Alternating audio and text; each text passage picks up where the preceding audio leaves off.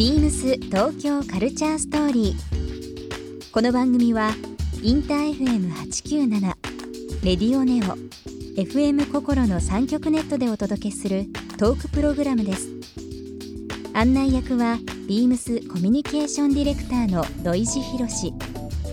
今週のゲストはモデルの竹下玲奈です今週はモデルの竹下玲奈さんをお迎え現在ファッション雑誌「大人ミューズ」の連載でビームスが提案するキーワードをセルフスタイリングにて紹介。ファッションについてモデルの仕事についてなどさまざまな角度からお話を伺います。そして今週竹下さんにプレゼントしたシルクスカーフをリスナー1名様にもプレゼント。詳しくはビームス東京カルチャーストーリーの番組ホームページをご覧ください。応募に必要なキーワードは番組最後に発表します。ビームス東京カルチャーストーリー。今夜もスタートです。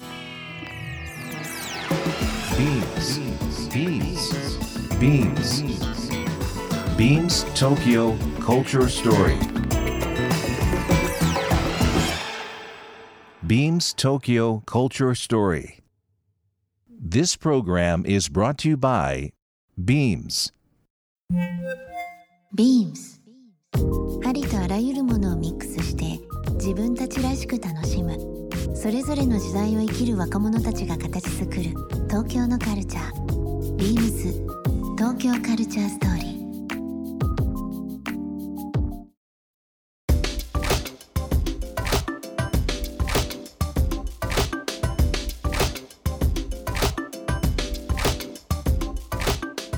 うちのあのスタッフから今日あの竹下玲奈ちゃん出てもらうんだっていう話をちょうどしてた時に、あのすごいデニム好きな方ですよっていうことをあ聞いてて、はい。はい。昔からデニムはお好きなんですか、好きですね、うん。デニムもうずっと買い続けてますね、うん。なんか飽きが来ないでまだ探してますなんかを。ボトムスが多いですか？パンツいわゆるジーンズとあ言われてるが多いですね。はい。あとスカート、まあ、女性だったら結構いろんなバリエーションデニムスカートだったりとか、うん。あのジャケットもそうなんですけど、うん。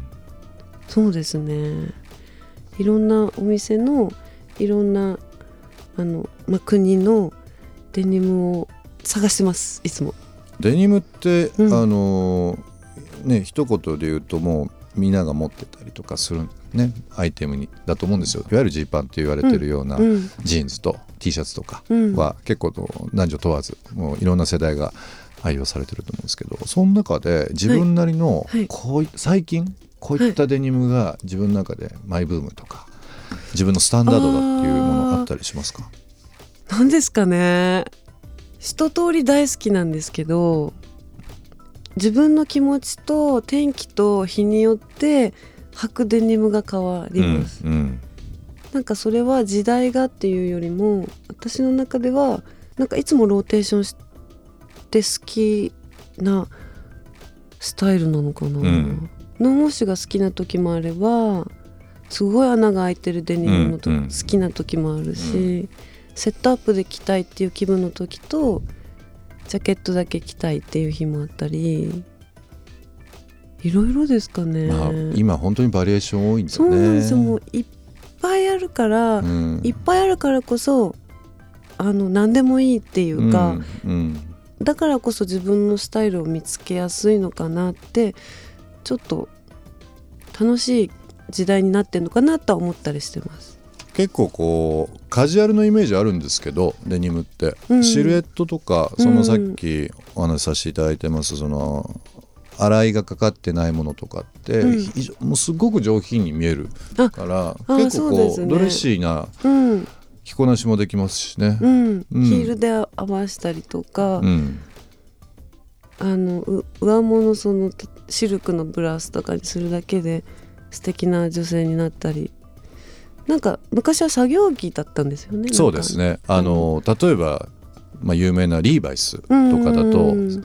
もうかれこれ140年ぐらい前遡りますけど、うん。1800年後半ぐらいもう日本でいう明治時代。ねに、うん。まあいわゆる炭鉱で。ああそう炭鉱ですね。炭鉱うんので働く人がいわゆる作業着としてうん。使われてたものがあって、僕ちょうど去年一昨年サンフランシスコのそのリーバイスの本社行った時に、うん。世界最古のデニムっていうのを見させていただいてう。ん後で写真をお見せしますけどう。んそれがね1880何年で面白いのがこの太もものところにろうが垂れてるんですよ、ろうそくのろうが。うんそれは頭に、うん。昔はその炭鉱で働く方々っていうのは、まあ、いわゆるこう道具を持って穴掘っていくわけじゃないですか、はい頭にろうそく巻いたりしてですよ、あ懐中電灯が懐中電灯ないから。だからそのろうがこう垂れててでそれが、まあ、多分そこで脱ぎ捨てたりだとか着替えたりするものが残ってて土の中から出てきたりとかするんですよ。その代々代々受け継がれてこんなものがありましたではなくてて。たまたまその化石じゃないですけどうん。発見されたりだとか。そのその中で脱ぐってことですよね。多分もう扱ったりとか 着替えとかっていうことも含めてだと思うんですけどね。でそういうのも見るとやっぱりまあファッションの歴史ってまだ、まあ、日本もまだまだ浅いですけど、うん。デニム一本にしてもいろんなストーリーがあって、うん。昔はねなんかこう車が、うん。あのまあ馬車とかがうん。道から例えばこう私が私から外れて、うん。ちょっとこう崖の方に落ちた崖というか道の脇にうん。車が傾くとするじゃないですか、はい。その時はね結構ロープがない時とかはもうデニムを抜いてえ？結んでうん。でそういうので引き上げたりだとかっていうのがね資料で残ったりとかするんですよ。ええなのであのリーバイスのパッチワークとか見るとそういう結んでるものがなってたり結構ねあの今だと本当に普通のファッションとしてうん。なんだろう認知されてますけどね。昔からこうある、うん。例えば、えー、と前この番組でもねそういうファッションの話させていただく時に結構話しましたけど例えば、えーなんだろうなレインコートとか、はい。例えばミリタリーブルゾンとかって今普通にあるじゃないですか、はい。なんでこの肩のとこにこういうエポレットがついてるあのとか、ーはい。うん。背中のところに肥沃があるのとかって、うん。やっぱり、まあ、悲しいは過去ですけどその戦争の時に手榴弾を肩につけやすいとかああそ雨をしのぐための何かこうシルエットになってたりだとか結構一個一個にストーリーがあるからうん。面白いんですよね。面白いですね。うんまあデニムのね今話させていただいて、まあ選ぶポイントも伺ってますけど今度機会あったら、はい。あのデニムで有名な岡山県の小島っていうところあるんですけど、倉敷とか、まあ、あのはい。エリアですけど、はい。ちょっとなんか工場行ってみません？どういうふうに染色されたり加工されたり？今、はい。ね穴開きのデニムっておっしゃってましたけど今って本当に技術がすごくて世界の中でもやっぱり日本が一番って言われてるぐらい、そうなんだ。うん、染めの技術織りの技術あとはレーザー加工も含めた加工っていうのがこれがまたすっごい面白いんですよ、へー。違う角度で見たらまたデニムが好きになっちゃうかもしれないそうですね。うん。楽しそうですねそれ楽しいでねでもデニムも本当に今お話ありましたけどジャケットとか、まあ、女性だったらスカートとかもありますけど、最近またなんかオーバーオール。ああオーバーオール。オーバーオールちょっと流行ってて、うん。あ流行ってるんだ。そう街中で特に今年の春夏はすごく見るようになりましたね。へえなんかそのつなぎっぽいオールインワンって言われてますけど、ああいったものっていうのがね。まあでも竹下さんもそうですけどみんな最近スタイルいいんでめちゃくちゃ似合うんですよああいうの。が。オーバー。オール僕らぐらいが来ちゃうともうなんかちょっとねなんか今から畑に 行くんですかぐらいの形になっちゃうんですけど。えでも似合いそう。大丈夫ですかね？大丈夫。かっこよく着れそうです。大丈夫ですか、はい。じゃあ今度さっきキーワードで上がったあのスタイリングをちょっとぜひしていただいて。じゃあ今度ビームス行った時にビームス東京カルチャーストーリー。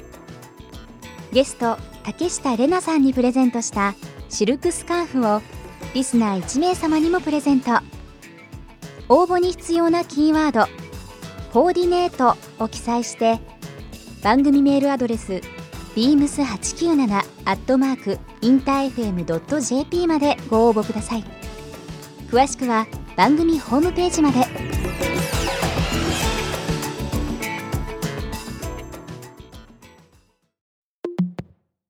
ビームスビームスイーメン原宿ショップマネージャー村田由美です。ビームスイーメン原宿は9月14日、原宿神宮前テラスの地下1階にオープンしました。デイビームスとビームスボーイのオリジナルアイテムと様々なテイストのセレクトブランドが揃います。世界のコレクションブランドと東京のストリートのムードをミックスしたスタイルをお楽しみください。ビームス東京カルチャーストーリー Beams Tokyo Culture Story.